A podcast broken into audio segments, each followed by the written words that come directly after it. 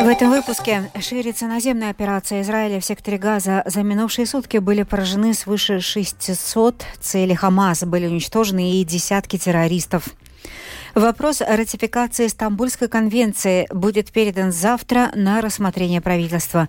К такому соглашению пришла коалиция.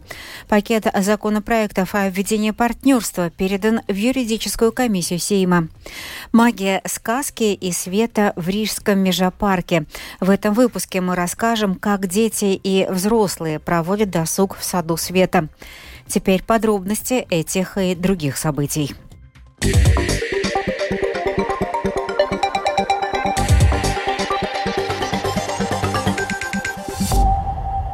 Израиль продолжает ограниченную наземную операцию на севере сектора Газа.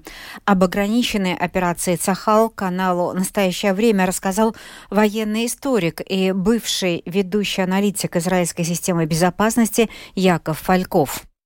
Э, продолжается планомерно то, что началось уже несколько дней назад. Значит, там действуют ограниченные силы наземные, э, армия обороны Израиля. Ведется точечный обстрел с воздуха и с моря, и силы специальных операций там особенно активны сейчас вот в том же городе Газа.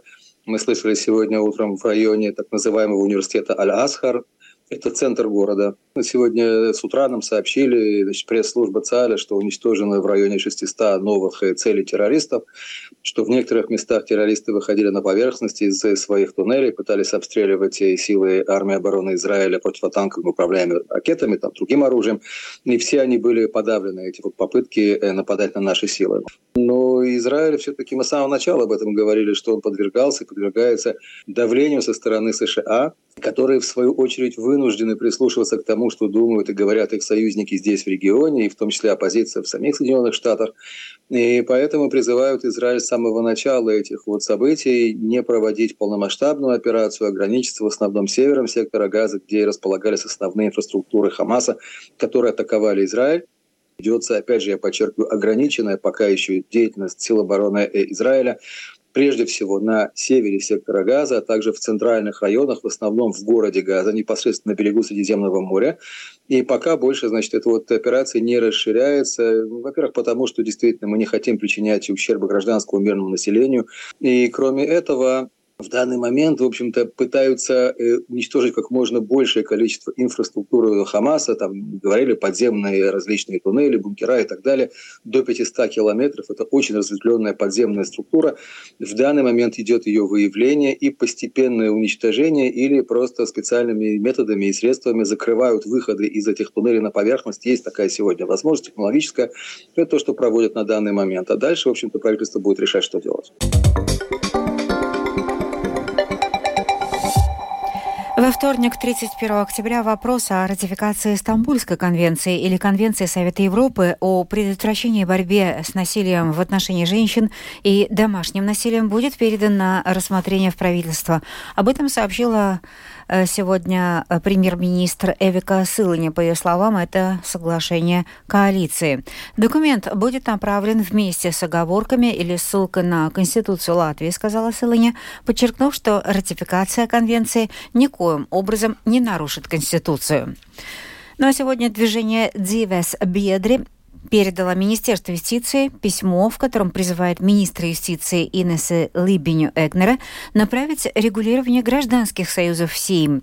Принятие этого закона увеличило бы уровень правовой, экономической и социальной защищенности всех семей, в том числе и однополых союзов. В то же время министра сегодня передала в юридическую комиссию Сейма на оценку пакет законопроектов, предусматривающий введение в Латвии Института партнерства. Подробнее об этом в сюжете Михаила Николкина. Начнем с письма. В переданном сегодня министру юстиции письме содержится призыв как можно скорее разработать и передать на рассмотрение парламента уважительный и всеобъемлющий закон или пакет законов, которые бы обеспечивали защиту как зарегистрированных, так и незарегистрированных пар. Об этом заявил лидер движения «Дзивас Бедри» Каспарс Залытис. Он рассказал в интервью латвийскому радио 4 о том, сколько подписей было собрано под письмом и инициативой на сайте Монобалс ЛВ. Инициатива сегодня также была передана Минюсту. За эти две с половиной недели собрали почти три тысячи подписей. Это столько, сколько мы хотели. И ну, сегодня мы будем вручать э, письмо министру юстиции. Не только это письмо, но тоже инициативу Монобалс. Защищаем все семьи, которая собрала более чем 13 тысяч подписей. Так что все эти две письма будут поданы сегодня министру юстиции. И мы э, хотим, чтобы министр как и это согласовано в одних из приоритетов государства, чтобы она начала процесс, чтобы при, приняли закон о гражданских союзах. Параллельно этому сегодня министр юстиции Инесса Либиня-Эгнере подала на рассмотрение юридической комиссии Сейма пакет законопроектов, который предусматривает введение Института партнерства в Латвии. Пакет законопроектов основан на решении суда Сатверсме от 12 ноября 2020 года. В нем суд просит обеспечить юридическую, экономическую и социальную защиту близких личных отношений двух людей. Включенные в пакет поправки также предусматривают заключение и расторжение партнерства у нотариуса. После оформления статуса у одного партнера будут права принимать решения, связанные с лечением второго партнера, если тот не будет способен сам о себе позаботиться или свободно выражать свою волю. Кроме того, партнеры смогут получать социальные гарантии, например, получать пенсию партнера, не выплаченную до его смерти, и претендовать на налоговые льготы для взаимных подарков или общих кредитов. Планируется, что поправки о введении института партнерства вступят в силу с 1 июля 2024 года. Мы связались с министром юстиции Латвии Инесой Либиней-Эгнере, которая рассказала, что работа над законопроектами велась давно и направлена на выполнение решения суда Сатверсме. Этот пункт был и в декларации правительства Кришениса Каринча, и в декларации нынешнего правительства Эвики Силыни. Я, заступая на должность министра юстиции, заверила, что над этим будет вестись работа. Это длительная работа, которая была необходима. Сейчас она завершена, и я направила подготовленный пакет законопроектов на оценку юридической комиссии. Так что по сути, очень хорошо, что есть поддержка от негосударственного сектора, но эта работа велась независимо от нее, чтобы выполнить решение Конституционного суда. Напомним, что это уже девятая попытка добиться в Латвии введения официального статуса для гражданских союзов или партнерских отношений за 24 года. При этом в Эстонии подобный институт уже существует, а с 1 января 2024 года в стране будут разрешены и однополые браки. В то же время в Литве данный вопрос находится лишь на стадии дискуссий. Михаил Никулкин, служба новостей Латвийского радио. Прокуратура предъявила обвинение шести жителям Латвии в руководство преступной организации «Антифашисты Прибалтики» и участие в преступлениях, совершенных этой организацией. Трое обвиняемых находятся за пределами Латвии, поэтому объявлены в розыск. Как сказано в материалах дела службы госбезопасности, члены организации вели сбор информации о работниках госорганов и госструктур, а также о гражданах Латвии, воюющих на стороне Украины, и других лицах, выступающих против российской агрессии. Обвиняемым грозят суровые сроки от 10 до 20 лет и даже пожизненное заключение. Украинская сторона предлагает российским солдатам добровольно сдаваться в плен. Насколько активно россияне пользуются такой возможностью и что ждет добровольных военнопленных, расскажет Оксана Пугачева. Украинский государственный проект «Хочу жить» почти год помогает российским солдатам добровольно сдаваться в плен. У принявших решение не воевать есть возможность остаться в плену в Украине до завершения военных действий или пойти на обмен и вернуться к семье в Россию. Сотрудники проекта «Хочу жить», заявляет его спикер Виталий Матвиенко, уже зафиксировали свыше 27 тысяч обращений. За все время существования проекта на телефонной горячей линии, а также WhatsApp, Telegram, к нам обратилось более 27 тысяч военнослужащих. Посещение сайта более 48 миллионов, из них 46 миллионов с территории Российской Федерации. Матвиенко сообщает, что операции по безопасному выходу и добровольной сдаче в плен происходят раз в два дня, а профильные украинские службы находятся в постоянной разработке плана вывода людей. Желающий добровольно сдаться в плен должен заполнить заявку через сайт реализовать проекта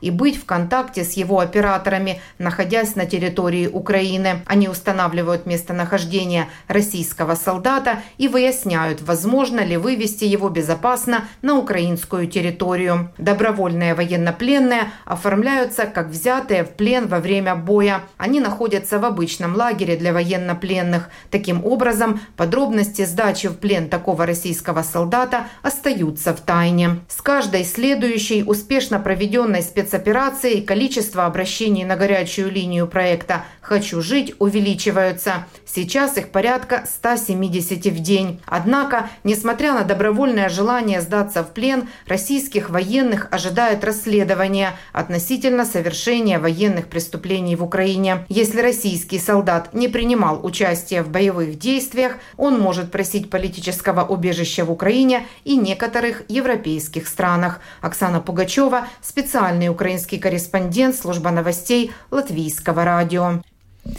Вновь новости Латвии. Введение местных референдумов в самоуправлениях с 1 января 2024 года невозможно. Министерство внутренних дел предлагает отложить введение системы до 2026 года, однако против этого возражают неправительственные организации. Причина просьбы переноса введения референдумов – запуск новой электронной системы и приближающиеся выборы в Европарламент, которые пройдут уже летом следующего года.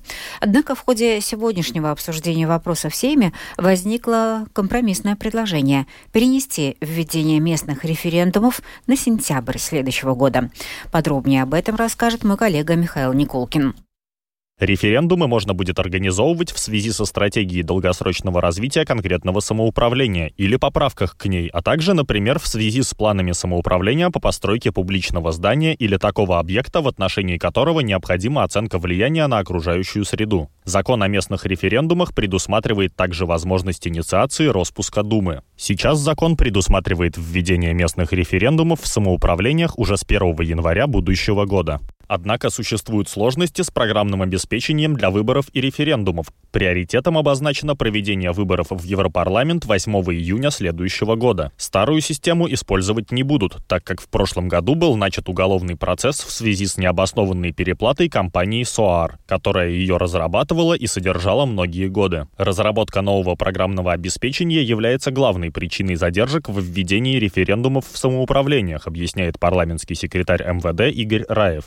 Это технологическая проблема, которую нельзя решить быстрее. Эту работу нужно выполнить хорошо, и это требует больше времени. Нам нужно решить финансовые вопросы, и абсолютно ясно, что приоритет в данном случае – это выборы в Европарламент. Но сейчас мы говорим о референдумах, которые будут проводить самоуправление. Именно для этого вопроса мы просим отложить сроки. Новую электронную систему обеспечит Управление по делам гражданства и миграции при поддержке государственного Государственного агентства по региональному развитию. Ее нужно внимательно проверить, чтобы потом не было сюрпризов во время выборов, говорит замначальника УДГМ Улдис Апситис. Он также заявил, что система будет готова к работе с 1 июня 2024 года. Депутаты и представители вовлеченных в подготовку выборов учреждений и неправительственных организаций в конце концов нашли компромисс. Введение системы будет отложено не на два года, а до осени 2024 года. Об этом рассказал председатель комиссии Сейма по госуправлению Олег Буров. Почему 1 сентября, а не раньше? Потому что приоритет — это выборы в Европарламент. И, конечно, первичная для каждой программы — это безопасность. Конечно, в наше время главным образом кибербезопасность. Хорошая новость в том, что подать заявление заявление на референдум можно будет электронно. В первые годы голосование на референдуме не будет электронным, оно будет мануальным. Меня действительно радует, что мы договорились и нашли компромисс.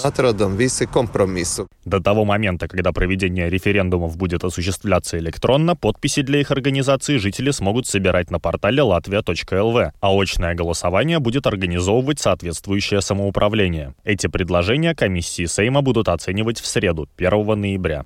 Михаил Никулкин, Янис Кинцис, служба новостей Латвийского радио. На территории Межапарка проходит световое шоу «Гайсмас Дарс». Это мультимедийная экспозиция на тему «Белоснежка и семь гномов». На открытии побывала Галина Грейдена. В саду света использовано более 500 тысяч LED-лампочек. 15 километров световых гирлянд, которыми обвиты деревья, 100 километров протянутых проводов и лазерное шоу. Территория сада около 7 гектаров. Световое шоу привезено из Польши, говорит исполнительный директор проекта Виктория Веревкина. Есть детская площадка, там, где можно покататься на качелях, где можно попрыгать по кнопочкам, которые загораются и играют музыку.